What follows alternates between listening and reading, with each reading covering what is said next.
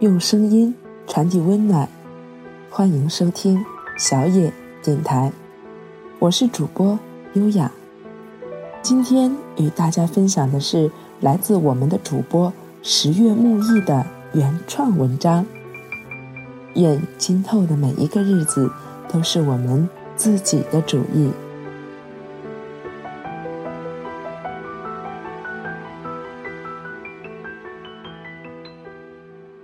过年回家，同村的小学同学结婚的结婚，生娃的生娃，大都因为没有继续读书，结婚也就相对早些。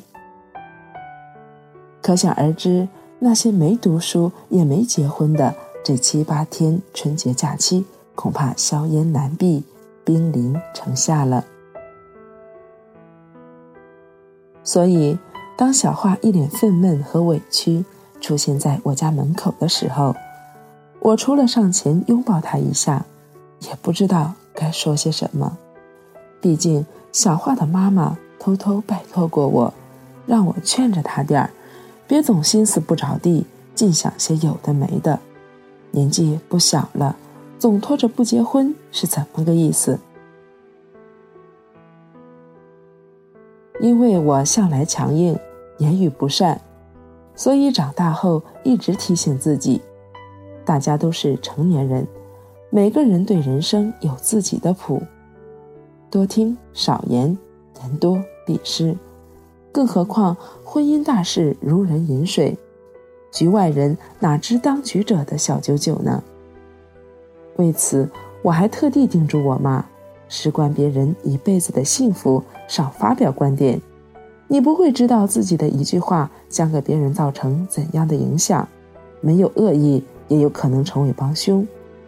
对于小花妈妈的嘱托，我也只是好言宽慰而已。小花告诉我，她已经听从大人们的安排和对方相亲了，也答应相处，可是他们总盼着我赶紧结婚，生怕我又变卦似的，相亲结婚。我难道不能有自己的节奏吗？就算不结婚又怎样呢？那些结了离的还不多了去？我还想做丁克达人呢。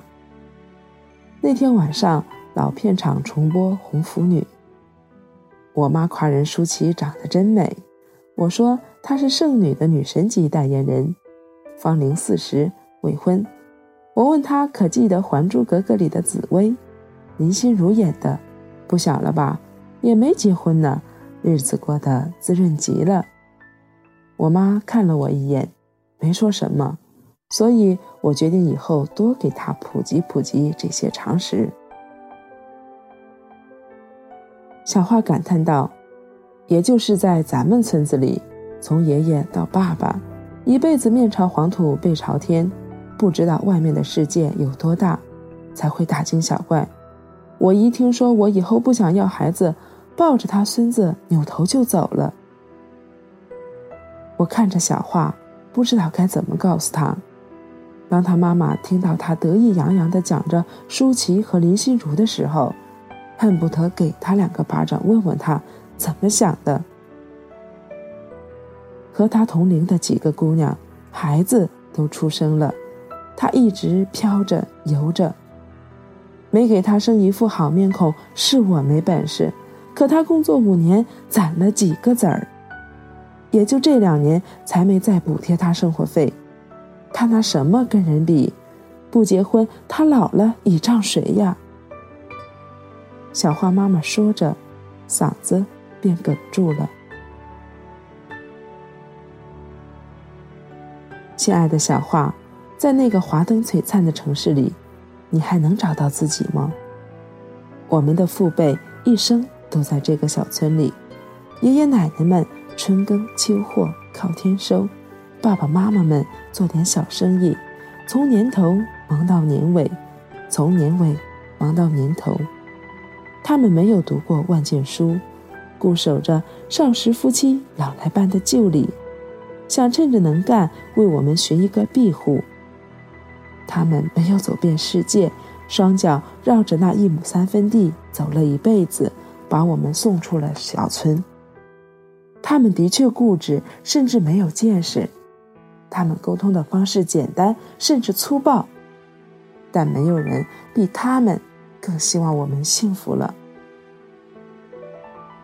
其实不需要大呼小叫、歇斯底里，不需要招摇过市、花枝招展。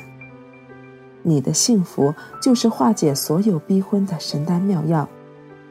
你眼里的光，无需解释。认识一个很温柔的姐姐，中学英语教师，颜美声优，厨艺好，才气情商一样高。我的第一支口红便是她推荐的。刚刚过去的新年，她也被七大姑八大姨关心了个遍，从帝都的房价到个人的婚姻大事，他笑着一一回应，只觉得怀着揣测的。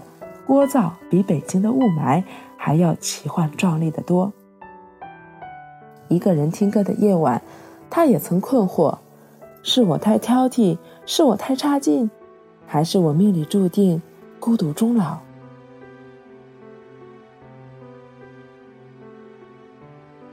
只是某一个周末，当他从长安街国家大剧院里出来，小提琴的乐音犹在耳畔，一时间。文艺泛滥，于是走进一家花店，买了心爱的玫瑰。回家后，他在玄关的落地镜前看到了自己：一袭黑色连衣裙，仔细打理过的栗色长发，口红尚未脱色，因为是端庄的铁锈红，非常显白。手里拿着鲜艳欲滴的玫瑰。那一刻，他好像爱上了自己。出门时便炖上的红豆银耳粥，已经征服了屋子里的每一寸香气。他突然明白，因为没有恋爱而自卑到质疑人生、质疑自己，真的是太傻了。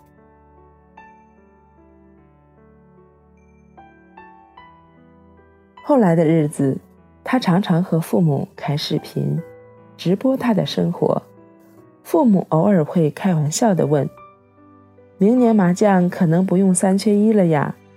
满是宠溺和一点实在没辙的无可奈何，没有再咄咄逼人了。他说：“我一个人把生活打理成了优雅的样子，有钱，有美食和鲜花，有一切美好的事物，爱情来或者不来，我就在那里。”前几天，一位同事姐姐刚从马代度假回来，晒着碧海蓝天，向我们吐槽西餐简直是味蕾的禁欲。她毕业后和相识十年的男友结婚，然后一边工作一边继续深造，为新家装修忙前忙后，为论文熬到半夜三更，为两个妈妈安排新春旅游，晒日常秀恩爱。朋友圈里的一盘家常炒粉丝都自带甜蜜特效。同事说，在一座城市里，有一盏为自己而亮的灯，就是他眼中最大的幸福。为此，他愿意结婚成家，他等先生回家，或者先生等他回家，又或者一起回家。我们佩服他早早为人妻的勇气和三下五除二搞定一切的能力。婚姻是座城，也许是一座春风绿水、五彩缤纷的城，至少他眼角眉梢都是幸福。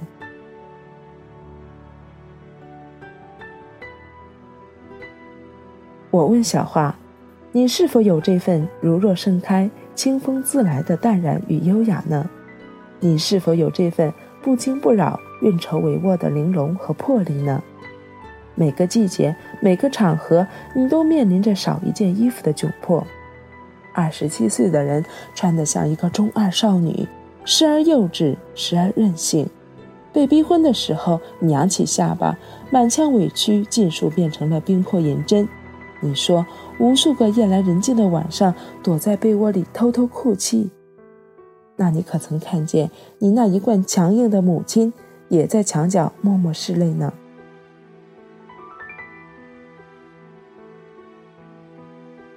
或许是因为我们见的太少了，才会轻而易举的被一个人、一种现象牵着鼻子走。一样是走进婚姻，一样是当红明星。